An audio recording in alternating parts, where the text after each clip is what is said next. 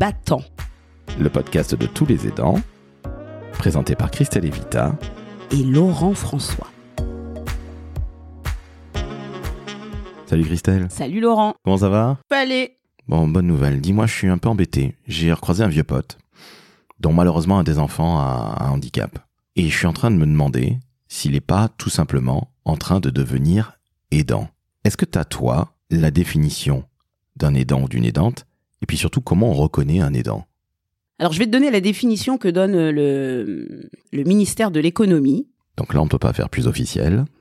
Personne qui vient en aide de manière régulière et fréquente à titre professionnel à une personne en perte d'autonomie du fait de l'âge, de la maladie ou du handicap.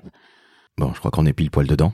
Mais c'est très officiel et on se dit, ok, non, mais concrètement, comment, comment on s'en rend compte? Parce que bon. parce que là, on ne peut pas faire plus administratif. Exactement. C'est très euh, légal, si je puis m'exprimer ainsi. C'est très juridique. On n'y comprend pas grand-chose. La seule chose que j'ai compris, c'est s'occuper, handicap et autre chose. Handicap, maladie ou âge. Donc si ton proche euh, perd d'autonomie du fait de la maladie, de l'âge ou du handicap. Si on vient à des choses plus concrètes, comment ça se matérialise dans ta vie? Oui, parce que c'est ça la vraie question. C'est ça la question. Comment ça se traduit pour toi? Et c'est comme ça que tu peux savoir, en tout cas c'est comme ça que ma sœur et moi, on a pu comprendre pourquoi, oui, on devenait, euh, on devenait aidante eh bien, tu te mets à gérer la vie de l'autre à sa place. Donc, quoi dans la vie de l'autre? Bah, Ça peut être des aspects vraiment de sa vie quotidienne, comme la toilette, le coucher, le lever, le fait de, euh, de l'alimenter, ou pour des enfants, bah, de leur faire cours parce que euh, s'ils sont atteints d'un handicap qui leur permet pas d'être scolarisés, il y a des fois il y a des parents qui font le choix euh, de donner classe à, à leurs enfants. Autre domaine où tu vas prendre la place de la personne euh, que tu aides, ça va être sur tout ce qui est gestion des impératifs médicaux. En fait, tu deviens comme la secrétaire ou le secrétaire médical de ton proche. Donc tu vas prendre les rendez-vous, tu vas accompagner ce proche, tu vas souvent faire l'interface entre ton proche et euh, le personnel médical, le médecin. Tu es celui qui très souvent a les ordonnances, a les comptes rendus médicaux, a l'historique euh, médical. Et encore autre aspect où tu, c'est comme si tu vivais la vie de ton aidé à sa place dans la gestion administrative. Donc tout ce qui est euh, bancaire, tout ce qui va être administratif. Donc tu as ta vie à toi de personne et tu ajoutes à ça, et c'est important de bien comprendre, tu ajoutes la gestion du, de la vie de quelqu'un d'autre. Alors, beaucoup de parents vont te dire qu'ils sont aidants, ne serait-ce que pour leurs enfants. Tout à fait, ils le sont, mais la logique veut que progressivement, notre enfant, l'éducation qu'on lui donne, le fait qu'il vive dans une en société, lui permettent de s'autonomiser. Oui, et là c'est bien ce dont il s'agit, c'est qu'il n'y a plus cette fameuse autonomie dont tu parles. Exactement. Ça veut dire donc que tu as ta propre vie que tu gères, ça c'est assez classique, mais que tu gères également la vie ou les vies des autres personnes dont tu t'occupes.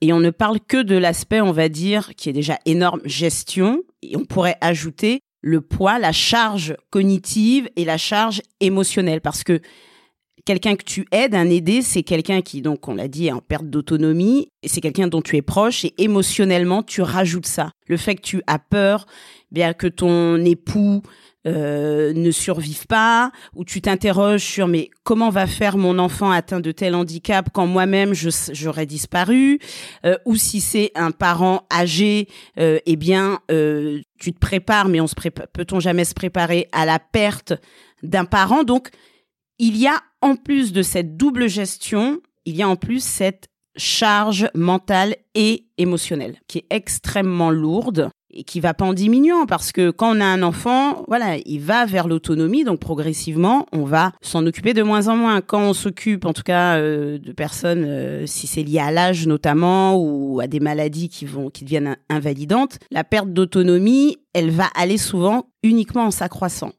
Donc ta charge, elle va elle aussi s'accroître. Ta charge des dents ou des dents, elle va elle aussi s'accroître. Alors que faire? Tu es en train de me décrire un cercle vicieux, très hmm. sincèrement. Qu'est-ce que tu conseilles de faire?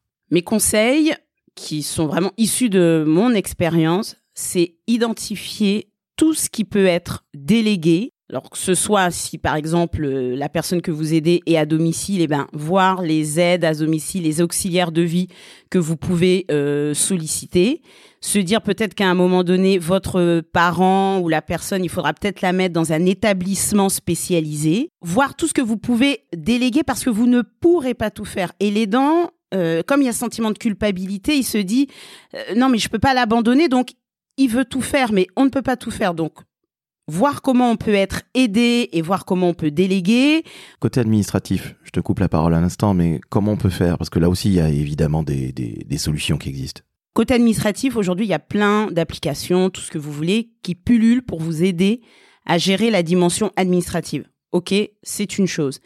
Néanmoins, vous ne couperez pas au fait qu'il faut absolument, vous, en tant qu'aidant, être ultra à jour de vos propres papiers administratifs, pièces d'identité, parce que lorsque vous allez remplir des dossiers, on va vous demander ces documents et à force de ne s'occuper que de la personne qu'on aide, on oublie soi-même d'être à jour de nos pièces euh, d'identité, pièces administratives.